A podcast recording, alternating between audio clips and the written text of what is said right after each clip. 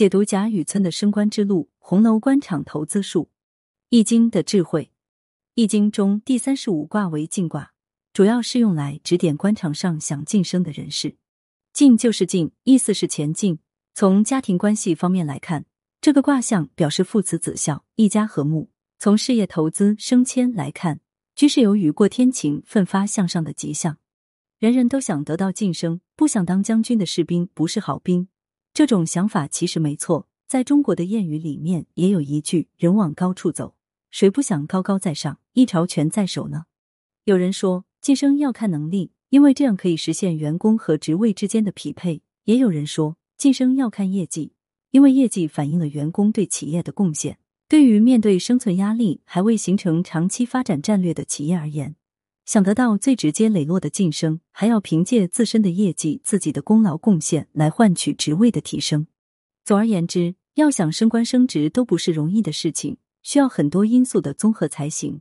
但机会都是给有准备的人，先学学如何升官升职，再等待时机，或许升官升职就变得不是难事了。《红楼故事之贾雨村的仕途经济》，词书上说，仕途做官的途径，经济经世济民，治理国家。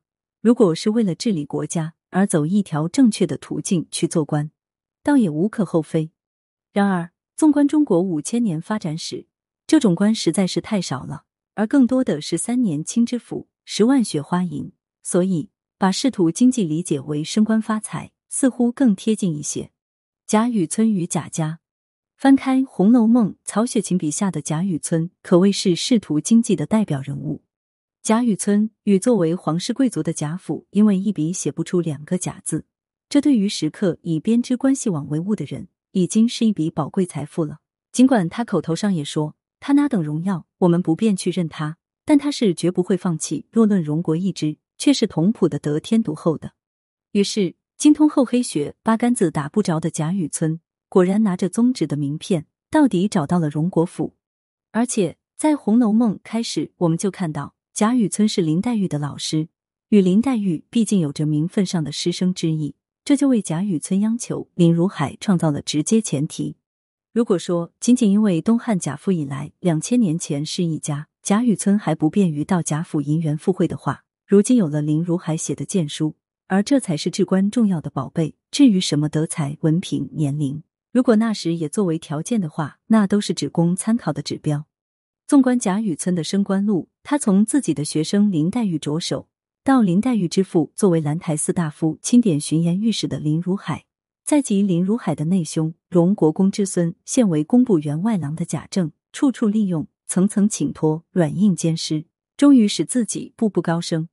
看红楼之小节，在现代社会，贾雨村的升官之道依然可用。总结他的升官方法，不外乎四点：一、学历。贾雨村能做林黛玉的老师，真才实学还是有的。因此，想要升官的你，学历这个硬件少不了。学历能为你敲开职场之门，但是若要谋求发展，则需要更多的东西。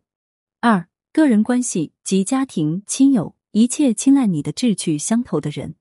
贾雨村的第一个恩人就是林如海，这个也算是他个人关系网中的一支。而我们身边也需要有这样的个人关系，在这些人的身边。你会感觉良好，浑身是劲。三、社交圈子，贾雨村靠着林如海攀上了贾家，而贾家的人就成为他社交圈子的一个重要组成部分。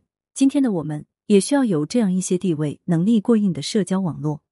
四、专业网络，贾雨村的专业网络是冷子兴这样的同道中人，而你的专业网络，则是你在同学会、专业会议和工作场所见到的人。这些人包括和你共事过的人。你的老板、导师和教授。此外，职业咨询者亦属此类。虽然笔者所提出的良师益友、保持动力、加强关系网，不能百分之百的保证你能得到升迁，但是这一切足可以为你赢取赞誉和盛名。如果你开始通过你的关系网为你的目标打拼时，你定会拥有无穷的动力。如果不是这样，那么你该找职业咨询人员帮你重新审视以往的成绩和目标。当然，你也许会意识到。侧面出击，亦或在更深的层次上继续自己的角色，是职业发展和个人回报的最好形式。